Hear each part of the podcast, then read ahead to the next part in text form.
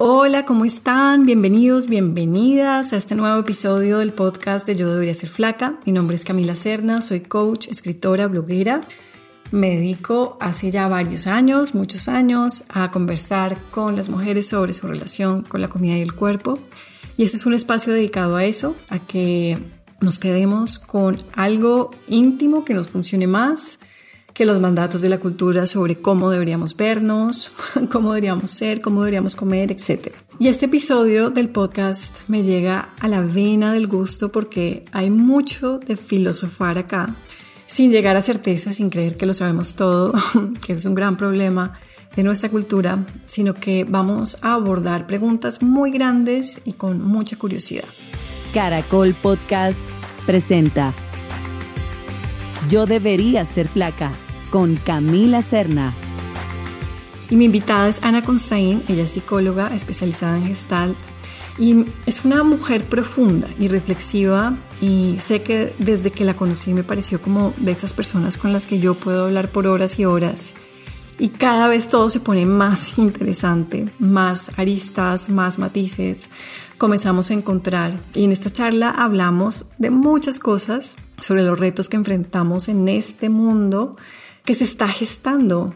Yo sé que ustedes también lo ven, el mundo del pasado se está cayendo, el mundo del binario polarizante. Y yo sé que ahora se ve como que hay muchos problemas, que estamos muy mal en crisis, pero realmente esas estructuras están cayendo para dar paso a otra cosa.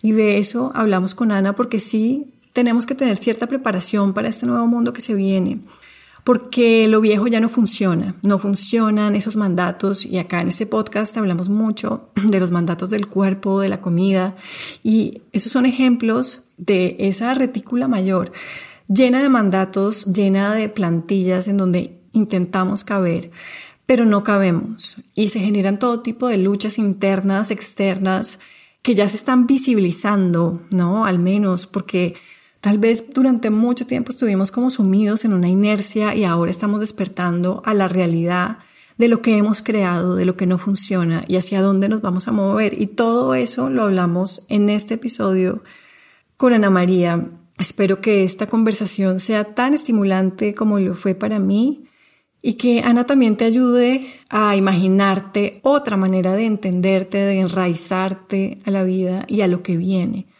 que yo creo que es muy emocionante a pesar de que en este momento a veces no se ve a la luz, a veces nos creamos como en demasiada crisis a nivel económico, político, social. Hay muchísima inestabilidad, pero también hay una gran visibilización de las cosas que no funcionan y qué vamos a hacer con eso. Así que les dejo a Ana María Constein. Hola Ana, ¿cómo estás? Hola, ¿cómo estás? Muy bien, muy contenta con esta invitación. Yo estoy feliz de hablar contigo. Hace rato no hablábamos, yo no sé si tú te acuerdas. La última vez que hablamos por teléfono fue en la cuarentena. ¿Sí, claro, claro, en claro. Uno de esos días bien raros de cuarentena, como un día de abril de ese 2020 o mayo, yo no sé. Y fue la última conversación que tuvimos. Quiero saber qué ha pasado contigo en estos últimos dos años. Sé que te mudaste, ha pasado de todo, veo mucho movimiento. Cuéntanos un poquito qué ha pasado. Sí, pues me mudé, estoy viviendo en Villa de Leiva y bueno, ese cambio a Villa de Leiva fue un cambio en muchos sentidos, ¿no? Como, como que la pandemia fue un alto de qué estamos haciendo y poder dar ese salto que siempre habíamos querido y no habíamos podido como a una nueva forma de muchas cosas, ¿no? De educación de las niñas, de la manera de llevar nuestras finanzas, de la manera de llevar nuestra salud, de, de, llevar nuestra casa. Entonces, han sido años, dos años de muchísima transformación y también como de ir muy adentro y desde ahí poder como renacer a otras formas que hace rato que estaban ahí pujando un poco para hacer proyectos muy nuevos y cosas muy distintas que, que digamos que quería y no había podido hacer por, por el ritmo de la vida, ¿no? Que lo arrastra uno un poco y no tiene uno tiempo como de parar para dejar que las cosas nazcan. Entonces ha sido dos años de mucha, mucha transformación y, de mucho movimiento. Me puedo identificar totalmente, tú sabes, yo me vine a Barichara, también a raíz de la pandemia, no es un cambio que en mi familia habíamos pensado, pero la verdad fue el gatillo, la pandemia, y aquí estamos. Y creo que también para nosotros ha sido un cambio enorme de muchas maneras y no ha sido fácil. También me identifico con que han sido dos años de mucha transformación, pero ha sido intenso y no ha sido fácil. ¿Para ti ha sido fácil vivir estos dos años? Pues yo no sé si fácil es la palabra, yo creo que no. ¿Cómo, lo escribirías tú? Porque para mí es como, como que se me salieron las entrañas, o sea, de verdad como algo intenso. Sí, intensa es una palabra que definitivamente lo describe, muy intenso y también coincidió con el duelo de la muerte de mi papá, que justo mañana, pasado mañana, cumple un año de muerto y fue realmente un duelo, como ese duelo y el duelo de toda esa vida que dejé, porque creo que por más que uno quiera ciertos cambios, implica un duelo. Y han sido años de entrar muy profundo, de tocar muchos lugares muy dolorosos, pero desde un lugar muy distinto también. Entonces ha sido como que la luz y la, y la sombra muy, muy entremezcladas, como muchas muertes simbólicas y reales y muchos nacimientos, pero como me llega mucho este símbolo del ave fénix, ¿no? Como que, o de la serpiente que muda de piel, que es como un dolor desgarrador y al mismo tiempo mucho gozo de lo que nace y todo mezclado y caótico, ¿no? Entonces sí, han sido intenso, intenso, intenso. Pero a mí me gusta esa idea de que está mezclada la sombra con lo que concebimos luz también, ¿no? Porque es que no somos compartimentos, no, no, no es como que a veces estamos súper bien y a veces estamos súper mal, sino que de verdad es en un mismo día oscilamos de mil maneras. Yo prefiero recibir eso a pensar que debería estar bien, ¿sí? Sí, tiempo. totalmente, ¿no? Yo creo que eso no existe y yo creo que parte de, de, ese duelo justamente es como esta idea fantasiosa de que hay un paraíso al final del arco iris en donde un día llegas y todo va a estar perfecto. Eso no existe existe que tú vas entendiendo con la vida que la vida es de multicolores, incluido el negro y todos sus matices, y que finalmente vas atravesándoles de un lugar distinto y que ya no lo tienes que sufrir y padecer, sino que puedes navegar en eso un poco mejor, ¿no? Pero, pero no existe ese paraíso idílico del final del túnel en donde ya todo es luz y se acaba el mal, ¿no? Eso es, eso es como, una, como una idea muy, muy infantil. Y creo que parte del despertar tiene que ver con darse cuenta que, que estamos en una experiencia en donde todo cabe y que todo es parte de, de la vida, ¿no? Todas las emociones, todos los dolores, la muerte es parte de la vida, ¿no? Claro. Total. Como psicóloga, ¿cómo has visto el transitar de las personas, consultantes, tus pacientes? ¿Cómo, ¿Cuál es tu sentir? O sea, ¿cómo estamos viviendo en general un poquito como estos tiempos? Y ahora saliendo de la pandemia también, ¿Qué es lo que ves? ¿Cómo nos estamos sintiendo?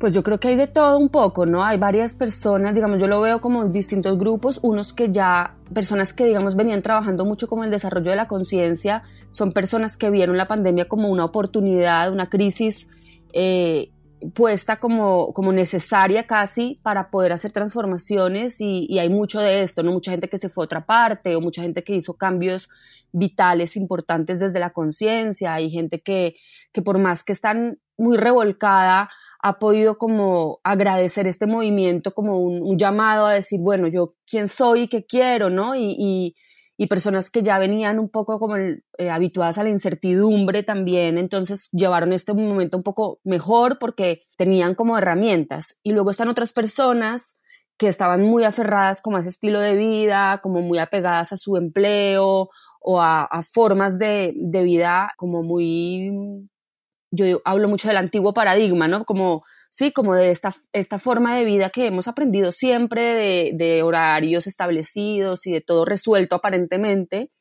que les ha costado mucho más y que están mucho en esta búsqueda de volver a la normalidad y de volver a lo de siempre y como muy agarradas, ¿no? Y desde ahí ha habido personas que están como como en unas crisis muy fuertes, por fin, eso sí, siento yo pidiendo ayuda, ¿no? Porque yo creo que es un momento en que los psicólogos han estado más ocupados que nunca, porque de una u otra manera la gente ha dicho, bueno, esto, esto es un movimiento en el que no puedo solo y necesito ya revisar cosas, como que salieron cosas de siempre, mucha crisis matrimonial, muchos divorcios, muchos niños en crisis en los colegios con la, la educación virtual, muchos temas de salud fuertes, muchas muertes como inesperadas, entonces creo que eh, no, no hay como un general, pero sí, en general lo que sí puedo decir es que es un momento de crisis como colectiva en donde las personas están diciendo, bueno, acá, acá necesitamos hacer movimientos, ¿no? Como que lo están aceptando finalmente. A regañadientes, pero, pero toca, o sea, están arrinconadas.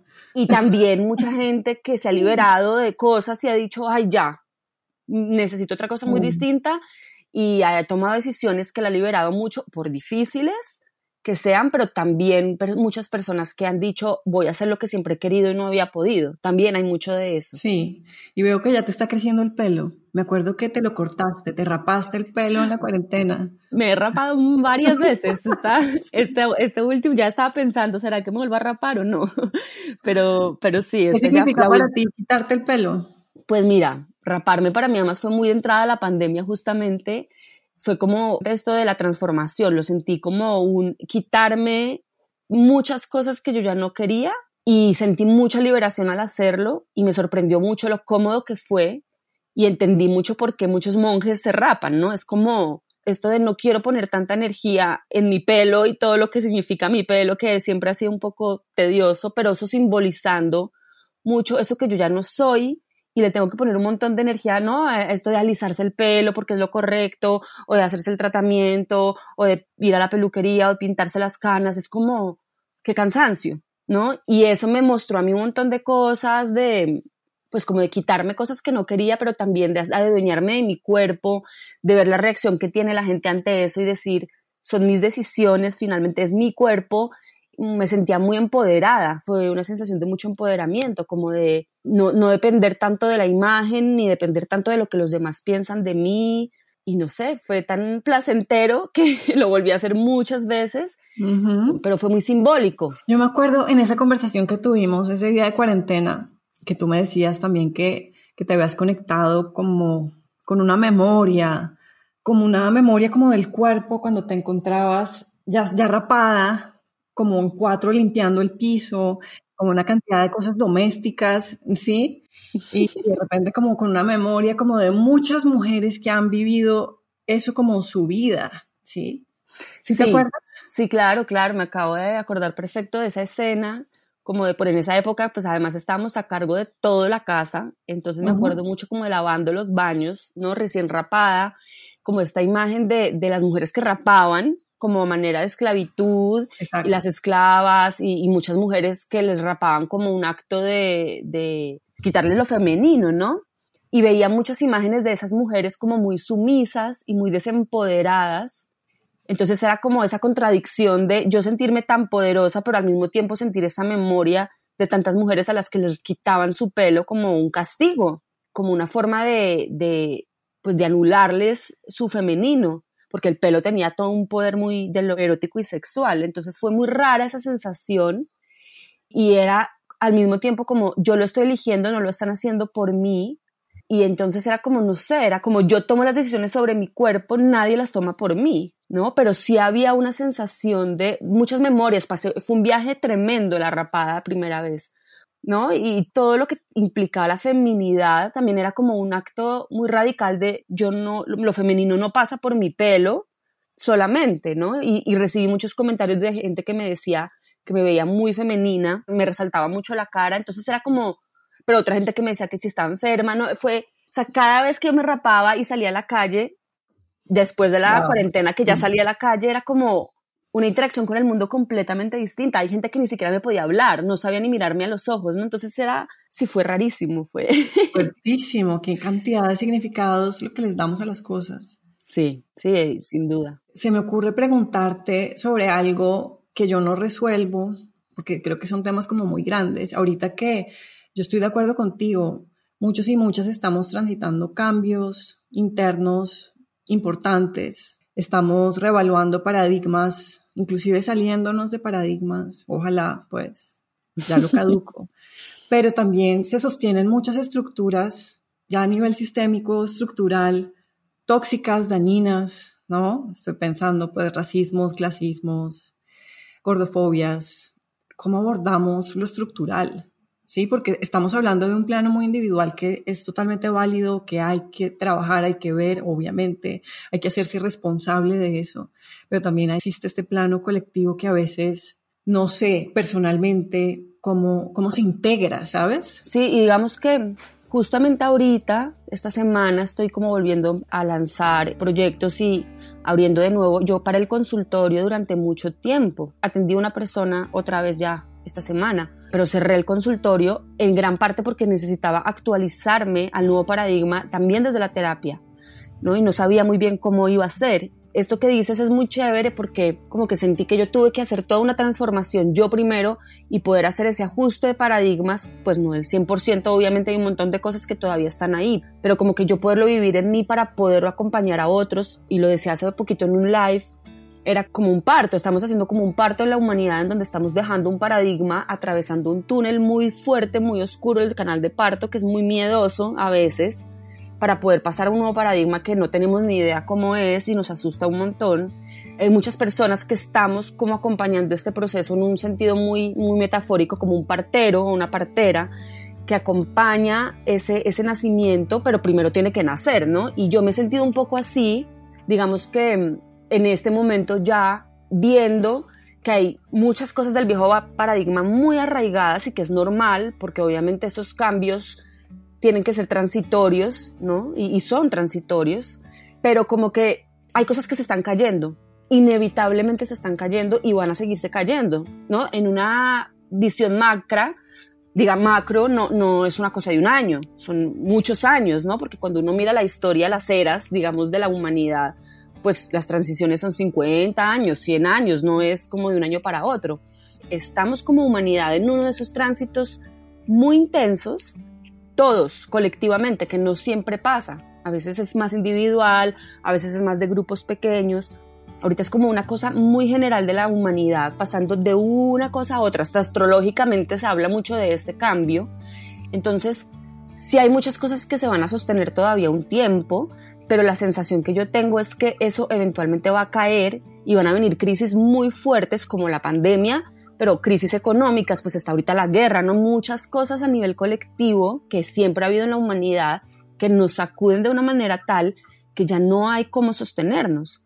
Entonces yo lo que siento ahora es que estoy un poco en este ya rol, o por así decirlo, como terapeuta, que fue como esa transformación que yo viví, acompañando desde el nuevo paradigma de la terapia a estas personas a hacer ese tránsito, ya no desde el análisis eterno de la historia o desde la sanación de las heridas, que es como lo que vivimos y tuvimos que vivir.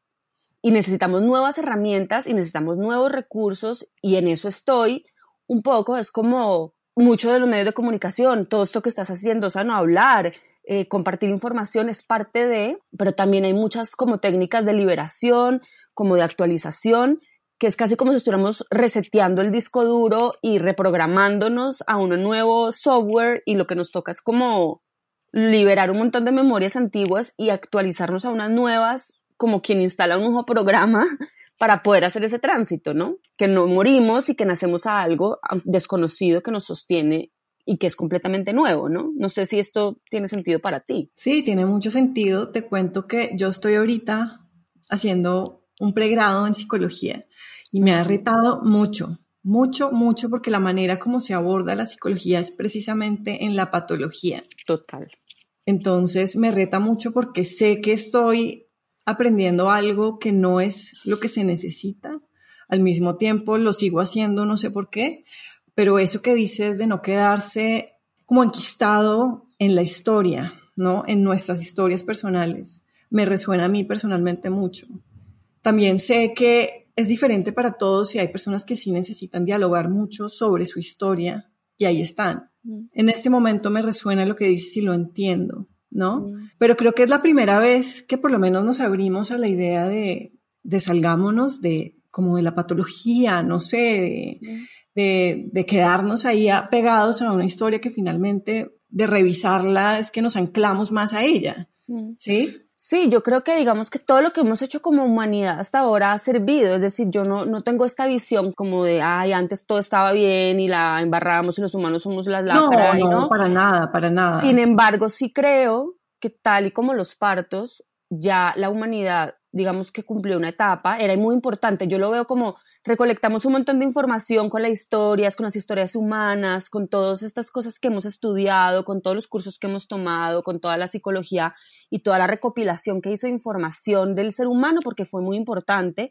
como que lo estudiamos, ¿no? Estudiamos la tesis, la entregamos ya, o sea, como que ya nos graduamos, entregamos la tesis y yo siento que cada, cada persona hace un proceso, en, esto es del paradigma holográfico, ¿no? Es como todo lo que cada ser humano hace queda escrito en el campo, como si lo subiéramos a la nube, ¿no? Como que mi historia personal está escrita en esa nube, la historia de cada persona, lo que cada uno ha hecho en terapia, lo que cada uno ha hecho en sanaciones, en cursos, en talleres, todo lo que hemos hecho como humanidad va quedando en la nube como, una, como un aprendizaje colectivo y ya estuvo, ¿no? Como ya tuvimos suficiente información para poder dar un brinco más. Pero por otra parte, cuando dices como que hay mucha gente que les sirve hablar, yo estoy completamente de acuerdo con que la conversación es sanadora en sí misma, ¿no? Total. Eh, sin embargo, parte de lo que yo he entendido en mi nuevo rol, digamos, que hasta ahora estoy como testeando también, necesitamos mucho aprender, y eso la gestal de por sí ya lo, ya lo, lo, lo hablaba mucho, que es como el enfoque que yo, en el que yo me formé, es escuchar hasta cierto punto, pero también parar, parar la historia y decir, hasta aquí llega, hasta aquí llegamos con tu historia, me importa mucho lo que sientes, pero vamos a hacer algo nuevo. No nos vamos a quedar ya en los relatos. Esto es nuevo paradigma.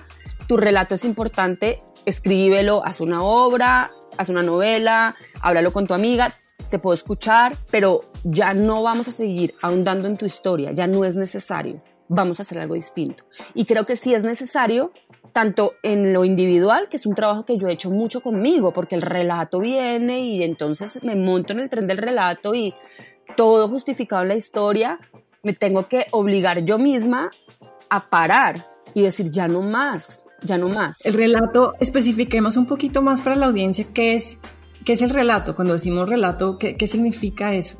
Sí, el relato es como la historia que te cuentas, ¿no? Un relato es una Mis historia. papás me hicieron tal cosa, yo nací allá, no me paraban bolas, me, me, molestaban en el colegio, lo que sea. Claro, entonces nosotros desde la psicología actual, digamos, desde nuestro paradigma actual de método científico, de causa-efecto, del tiempo lineal, en donde hay una historia y somos, somos el resultado de esa historia, entonces siempre que nos pasa algo buscamos una causa y nuestra mente está entrenada y esa es su función a buscar un hilo conductor y armar una historia, ¿no? Entonces, claro, el origen es este, mi mamá hizo esto, que es mi historia además narrada desde mí, porque si yo pongo a dos hermanos distintos a contar la historia de su infancia, son dos historias completamente diferentes, pero digamos que yo me cuento a mí misma un relato de mi historia, de mi vida, de lo que fue para mí mi papá, de lo que fue para mí mi mamá, de lo que fueron mis ancestros, de cómo vi yo la sociedad, y me voy contando una historia en donde se sustentan todas mis heridas.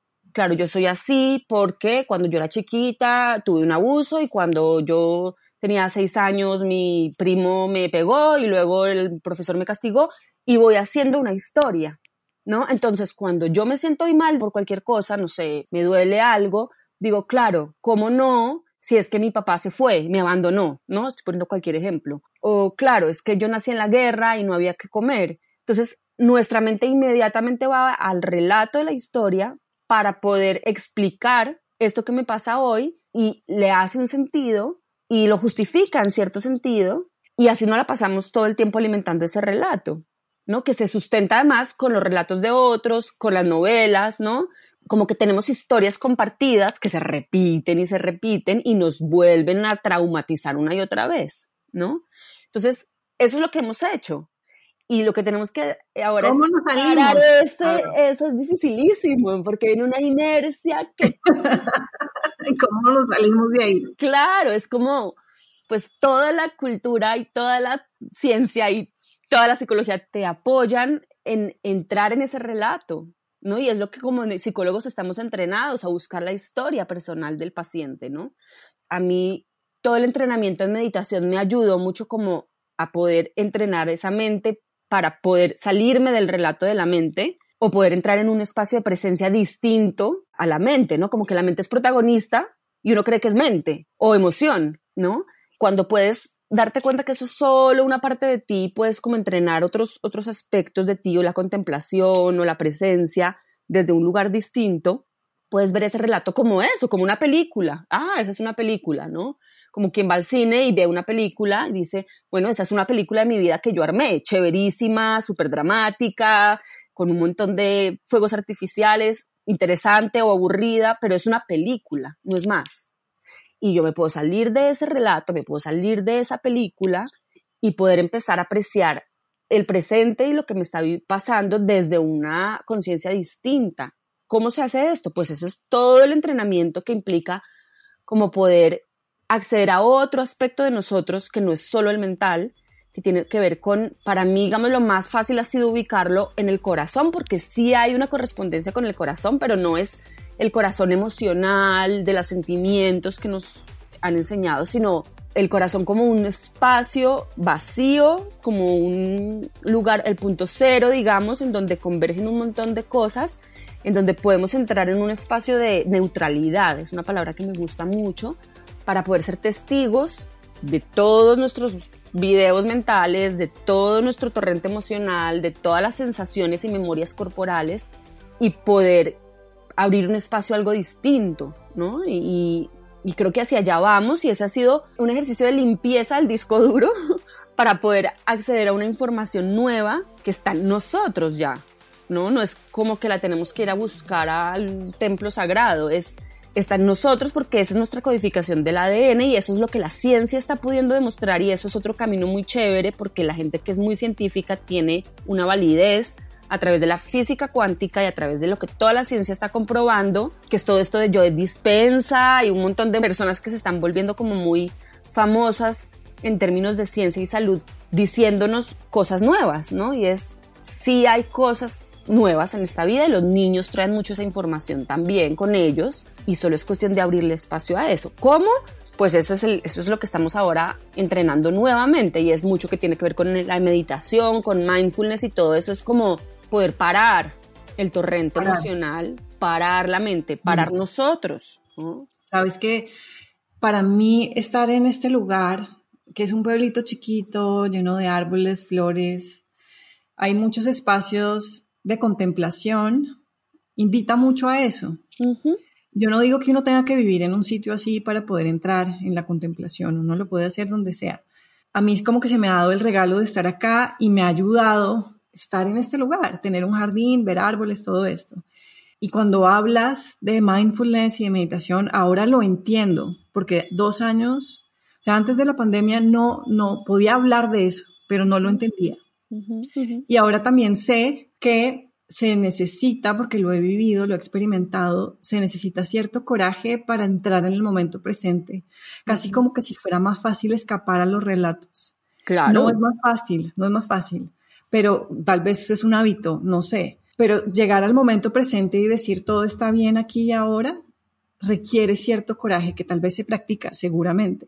¿sí? Requiere mucho coraje. Y es porque, digamos que hay una inercia de nuestro sistema de ir por el camino trazado. Y eso es de la física, lo podemos ver, ¿no? Como un carro que va muy avanzado en una carretera muy rápido y lo quieres frenar para cambiarlo de camino es súper difícil, ¿no? Como que hay una, hay una fuerza que te lleva por el camino anterior porque es, ahorras energía también, ¿no? Como que el camino que han trazado todos los que anteceden y todo lo que los demás han aportado, pues es un camino más rápido y es un camino conocido, ¿no? Es como si tú ves una carretera, ¿no? Toda señalizada, pavimentada y un camino así medio extraño entre el bosque y dices, pues no, yo me voy por la carretera pavimentada, gracias, aunque me digan que este otro es maravilloso, porque este ya lo conozco, porque este es seguro, porque este ya ha sido probado por miles de personas porque acá tengo garantías. Aunque me digan que va al infierno, no importa, yo prefiero este camino. En cambio, este otro requiere de coraje, requiere que yo esté atento, requiere que yo explore cosas nuevas.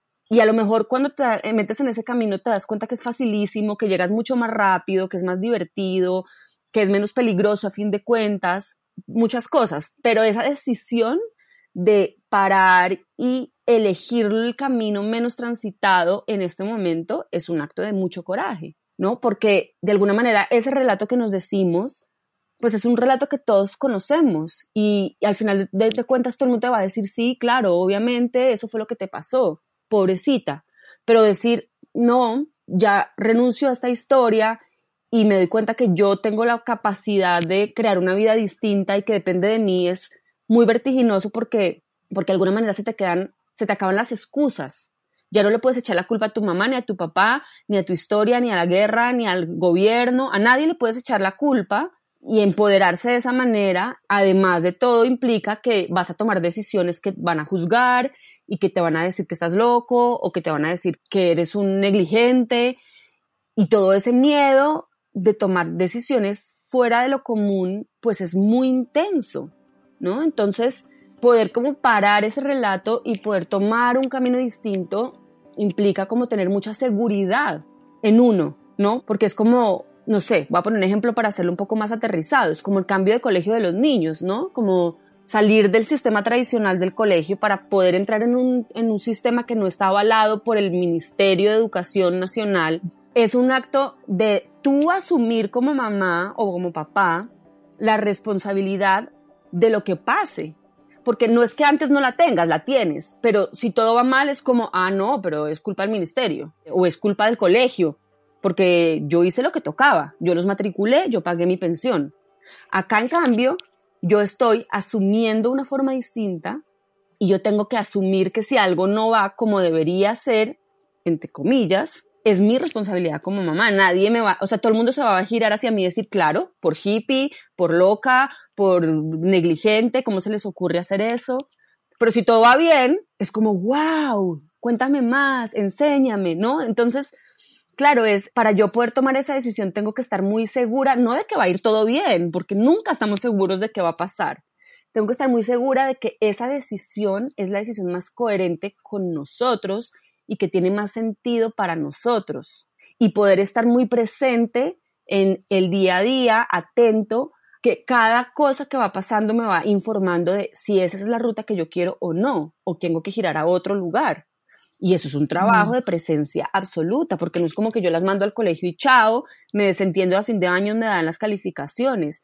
Es que yo de verdad necesito estar atenta en por qué tomé esta decisión, cómo están ellas, es verdad que este nuevo sistema les da lo que necesitan, ¿no? Y eso es un trabajo, pues, de mucha presencia y de mucha atención y no, no todo el mundo está dispuesto a hacerlo porque le da mucho miedo, ¿no? Entonces... Y también eh, me viene a la cabeza como no, que no solo es confiar en uno, sino confiar en, en la vida, ¿no? Como ese confiar en la vida y confiar en uno es como lo mismo. Sí, sí. ¿Sabes? Porque yo, yo siempre me he separado de la vida y eso ha sido un gran problema para mí, obviamente. Claro. Es como yo, yo en contra de la vida. Yo procurándome sacarme adelante a pesar de la vida, ¿sí? ¿No? Es como mucho trabajo si estás aparte. Entonces, como meterse en la idea de que uno es eso, uno es la vida, uno no es algo aparte. Claro, ese es el paradigma que estamos cambiando, justamente. Qué bueno que lo traes sobre la mesa, porque es como venimos de un paradigma de separación, yo y la vida, yo y los otros, yo y el gobierno, yo y el colegio, yo y la naturaleza, yo, ¿no? Es la división. Y estamos transitando hacia una conciencia de unidad que es, en realidad, todo es parte de un campo en donde sí hay una separación en, lo físico, es decir, yo sí soy yo y tú sí eres tú, somos dos personas diferentes, pero somos parte de un entramado que es colectivo y que es todo este asunto del campo energético, que es todo en energía y la, la, la, pero es como la comprensión de eso va mucho más allá de simplemente comprenderlo, sino es eso que tú estás diciendo. No es la vida y yo, yo estoy inmersa en la vida y yo confío en que no depende de mí que estas niñas lleguen, para seguir con el ejemplo del colegio, no depende de mis decisiones que ellas estén bien. La vida se encarga, ¿no? Y yo solo tengo que ir fluyendo con lo que la vida me va trayendo. El colegio no es más que un espacio en donde las niñas se encuentran con otros. El colegio no es un lugar aparte en donde las van a formar para la vida, que es lo que creemos. Por eso la comprensión tiene que venir desde otros lugares. Y es como poder simplemente rendirse, que es una palabra que me gusta mucho, no en el rendirse de me rindo de nuestro paradigma de ya no pude, me rindo y fracasé, ¿no? Sino me rindo en el sentido de rendición, de me entrego completamente, me abro a que la vida sea como una semilla de una flor que simplemente se abre y es flor, ¿no? Es como me entrego a que las cosas sean lo que ya son, porque lo que normalmente hacemos es tratar de controlar un río que va a nuestro antojo o tratar de hacer un montón de cosas para que las cosas pasen y es como que igual van a pasar, o sea, no depende de que tú lo hagas, no es que no actúes.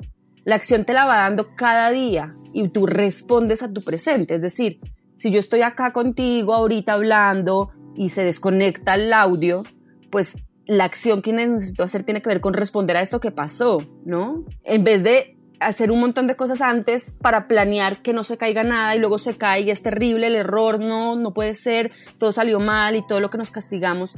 No, olvídate, ve con lo que va pasando, ¿no? Y esa forma de, de vivir la vida, no tanto en la planeación al futuro, sino de responder a lo que va pasando, es muy nueva para nosotros. No, además, déjame decirte que que estamos en, como dice este filósofo que me gusta, el coreano, no solo es la sociedad del cansancio, sino de la, del logro, ¿no? Y de la mente.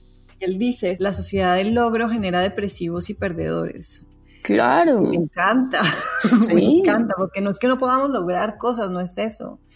Es que nos metemos como en estas aspiraciones de lo que no somos en plantillas. Ese es el logro que nos sirve. Sí, hay como un guion, ¿no? Y tú te metes en ese guion y, alguien te dijo lo que tenías que lograr y uno ni siquiera se pregunta si es lo que quiere, porque nunca nos lo hemos preguntado. Tú, a ti te matriculan en un colegio y tú vas de grado en grado logrando lo que te dijeron que tenías que lograr y luego así sigue eternamente las cosas que debes tener, el lugar en el que debes vivir, los hijos que debes tener, em, las relaciones que debes tener y hay como un guion escrito y Creo que parte de este despertar, digamos, y parte de este cambio de conciencia tiene que ver con pasar de ser como un actor pasivo de un guion ajeno, como que alguien inventó un guion y yo soy como parte de ese guion, a ser los guionistas un poco, ¿no? Es como darte cuenta que tú puedes decir, ok, ya no quiero ser este personaje de este guion que trabaja en esto, hace esto, hace esto, sino yo quiero hacer algo diferente. Y para poder hacer eso necesitas primero saber qué quieres. Y eso es algo que no sabemos porque nunca nos han enseñado, no, no enseñado porque eso no se enseña, más bien nos obstaculizaron mucho eso diciéndonos lo que queríamos desde que nacimos, ¿no? Entonces, poder parar esa, esa inercia otra vez y poder parar a preguntarnos yo quién soy realmente y qué quiero, es súper difícil, ¿no? Y eso lo ve uno desde los niños muy chiquitos ya, que después del entrenamiento escolar un buen rato, ya no saben ni siquiera qué les gusta ya les dijeron que les tenía que gustar, ¿no? Ya les preguntas muchas veces y dices, en terapia yo lo veía, muchos niños ya más grandes que decían, no, me está yendo muy mal en el colegio, pero yo sé que es, y traían el relato ya metido de, de qué es lo que estaban haciendo mal y lo que tenían que mejorar, y yo, no, no, no, pero para, ¿a ti te gusta ir al colegio? No, sí, es el mejor colegio, mi papá se esfuerza un montón y no sé qué, no, ¿a ti te gusta? No, lo odio, pero voy a hacer un esfuerzo, ¿no? Es, es muy difícil poder aceptar qué es lo que queremos porque está muy mal lo que queremos. Entonces, ese paso de, además de creer, ¿no? Como de decir, bueno, yo qué vida quiero y es obvio, empezamos a soñar y decimos, no, pero eso es irreal, eso no tiene nada que ver con la realidad, tengo que madurar, tengo que ser un adulto responsable, tengo que ponerme a trabajar, yo que voy a estar pensando en esas tonterías, eso es imposible, eso es infantil, ¿no? Como que tachamos de infantil cualquier sueño que esté fuera de ese guion trazado, ¿no? El que quiere, no, es que yo quiero es viajar toda mi vida y ganar plata de eso. No, pues, eh, millennial, resultó. Bueno, Ana, pero yo te voy a hacer un frenón ahí porque quiero saber tú qué opinas del privilegio. Porque eh, digamos que en los campos activistas donde yo me muevo, temas de, diversidad corporal, de gordofobia, todo eso, también se habla mucho del privilegio como una realidad. Entonces, mucho de lo que estamos diciendo lo podemos decir porque tenemos acceso a un privilegio, ¿sí?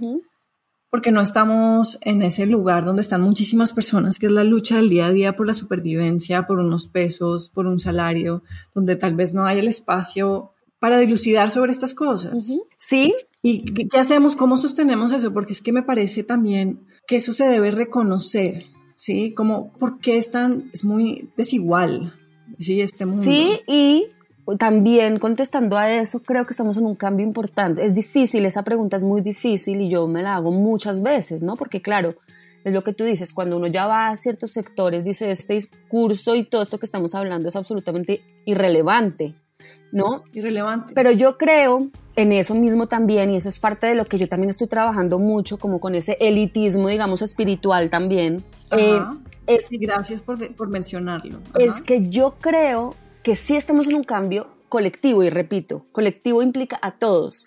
Y es que estamos pasando de un programa de supervivencia, ¿no? En el que obviamente el privilegio nos ha puesto en un lugar distinto, porque todos estamos en supervivencia. Si tú te fijas, hasta el más millonario privilegiado está en supervivencia cuando ante cualquier cosa que se siente amenazado saca todas sus armas, ¿no? Está en supervivencia. Cuando se defiende ante cualquier comentario en red o ante cualquier situación, pues miremos la guerra, sin ir más lejos, ¿no? esa respuesta de guerra es una respuesta al programa de supervivencia, a estar todo el tiempo alerta y que si me voy a quedar sin esto o si tú me tratas de quitar, yo te respondo con todos los juguetes. Eso está cambiando colectivamente y es toda la humanidad, estamos pasando de ese programa supervivencia a un programa de conciencia distinto, de conciencia integral, en el que nos damos cuenta que sobrevivir ya no es lo importante. Ahora, esto intelectualmente lo podemos decir y habrá gente que de verdad ni siquiera puede acceder a, esta comprensión. Pero yo lo que creo es que ese cambio que es colectivo empieza a ser asequible para todos de unas maneras muy distintas y es, es donde va a haber un cambio muy importante y es no necesariamente la gente tiene que estudiar o tiene que entender todo esto o tiene que irse a meditar o tiene que hacer talleres de desarrollo humano o ir a terapia para ser parte de este cambio. Y esto es difícil, digamos, primero, porque yo veo que hay como mucho recelo de la gente que ha hecho un camino largo y el camino del mérito, y es como que me viene un poco la metáfora ahorita que hablamos de los youtubers, ¿no? Es como el culicagado de 20 años o 18 o menos que se está haciendo millonario en YouTube sin estudiar y sin hacer nada, y toda la gente que fue a la universidad y tiene doctorado y demás dice como quitándoles mucho el mérito porque pues no hicieron nada y no son nada y se paran a decir estupideces y son millonarios. Bueno, esa metáfora llevémosla a la conciencia y es las nuevas generaciones nacieron con una conciencia distinta y yo te lo digo porque ahorita por ejemplo en la pandemia que hubo tanta escasez aquí en Villa de Leyva como en trabajos porque era pues turismo y de repente volví el turismo, tú no sabes la dificultad que están teniendo para contratar personas, personas que no tienen con qué comer y dicen yo no me voy a volver a esclavizar.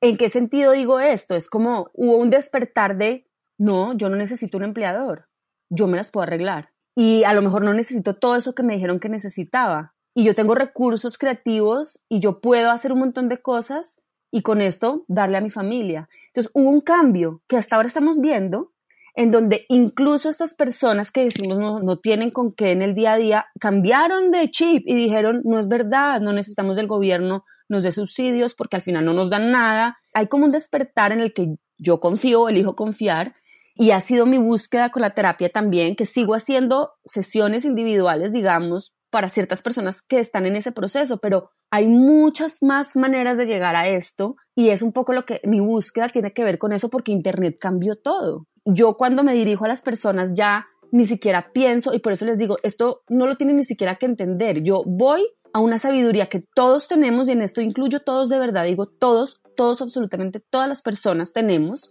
Yo acudo al corazón de la persona y sé que ese papá, aunque nunca haya ido a terapia, aunque no haya leído un solo libro de crianza, aunque no tenga un peso, aunque les pegue a sus hijos, todas las cosas más horribles, me ha pasado que con una meditación distinta, con hablarles un lenguaje distinto, con confiar en el potencial de esa persona, ese papá de repente tiene un brinco que es cuántico y yo digo, esto funciona. Yo de verdad lo he experimentado con personas que tienen muy pocos recursos o con personas que no han tenido ningún tipo de preparación acceden incluso más fácil que nosotros a esta información porque no tienen tanta basura en la cabeza.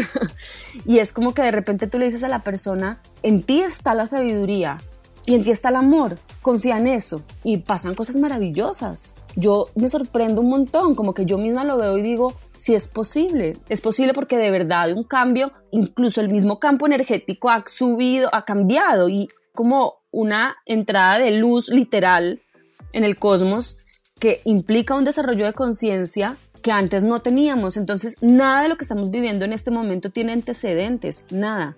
Por eso nada de lo que antes pasaba nos sirve de referencia, porque hay personas que nunca en la vida habían hablado de estos temas, ni cogido un cristal, ni les importaba la meditación y de repente me están preguntando unas cosas, unas personas que yo digo, de verdad han pasado cosas que yo, yo no puedo dejar de sorprenderme están pasando cosas que no podemos prever y confiar en eso es hablarle a la gente no desde su carencia, desde su historia, desde su dolor, desde su supervivencia, desde su pobreza, sino hablarle al ser humano que es completo, que es entero, que es una divinidad encarnada, que tiene el poder del amor, que sabe lo que es, que es en potencial todo, yo le hablo a ese aspecto de esa persona. Y es impresionante. Porque es que si tú vas y miras igual, cuando estamos hablando de desmontar estructuras como racismo, clasismo, gordofobia, esas estructuras no existen en ningún lado, no es un edificio, ¿sabes? No es una cosa que tú puedas tumbar así con un, con un mazo. Son paradigmas que están en la cabeza. Entonces, sí. Obvio que se reflejan de maneras muy materiales y muy reales en este mundo. No son una cosa que tú puedas coger, sino que principalmente nacen de la cabeza de las personas. Y lo que dices tiene sentido porque es también desde ahí que se desmontan.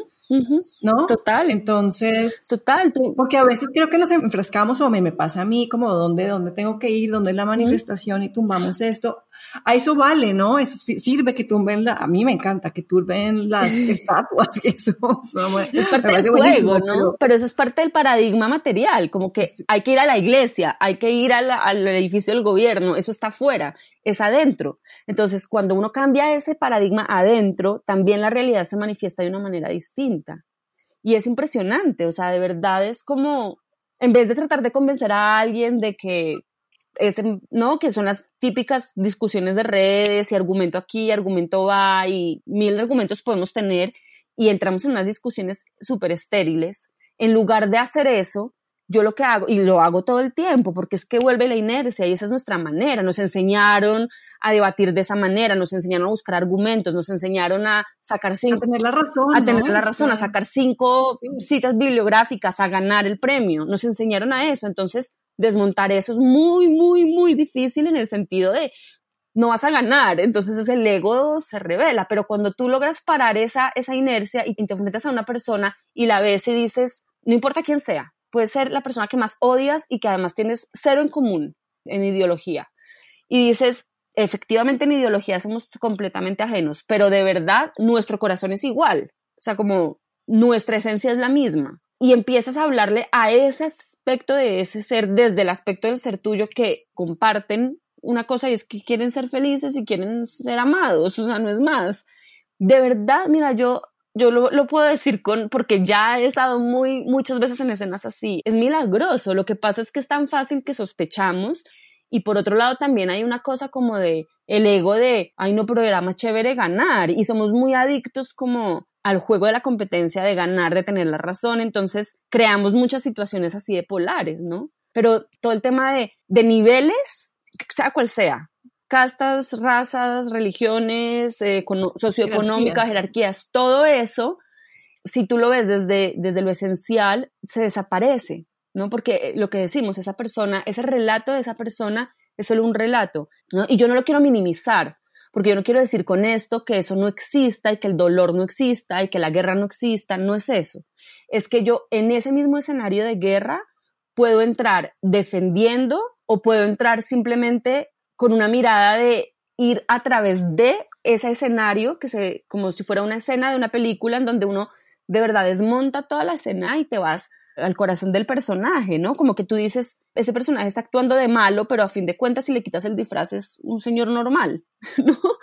Entonces es, es, un juego, digamos, pero y, y, es, no es fácil y yo sé que mucho de esto que estoy diciendo hoy como que es todavía muy abstracto para mucha gente, pero cada vez más mi apuesta es como, no importa, no lo tienes que entender porque hay algo en ti que sí entiende todo esto y que sabe que la naturaleza nuestra es ser felices y amar y ya, ¿no? Entonces como que le apuesto mucho a eso y me dejo sorprender un montón por lo que pasa cuando uno suelta como esa cantidad de historias y de ideas que tiene acerca de la vida. Bueno, Ana, vamos ya a cerrar. Te quiero agradecer por tu tiempo. Además, me encanta filosofar contigo. Creo que podríamos seguir horas y horas, pero bueno, eso solo me indica que te invitaré de nuevo para seguir la conversación. Cuéntale a la gente si tienes algún taller, dónde te buscan, dónde leen tus escritos, dónde, dónde tienen más de ti, dónde te encuentran. Bueno, sí, ahora tengo una página que estoy todavía montando mucho y como integrando muchas cosas, pero es donde va a tener todo al final y es eradelser.com. Ahí estoy Y pues mis redes son AM Constain, Instagram, Facebook, Twitter, AM Constain. Entonces ahí yo estoy todo el tiempo actualizando y ya ahorita estoy otra vez un poco más activa después de unos meses bastante quietos. Súper. Muchas gracias por esa invitación, de verdad que también me encanta conversar contigo. Que tengas buen día. Chao. Chao.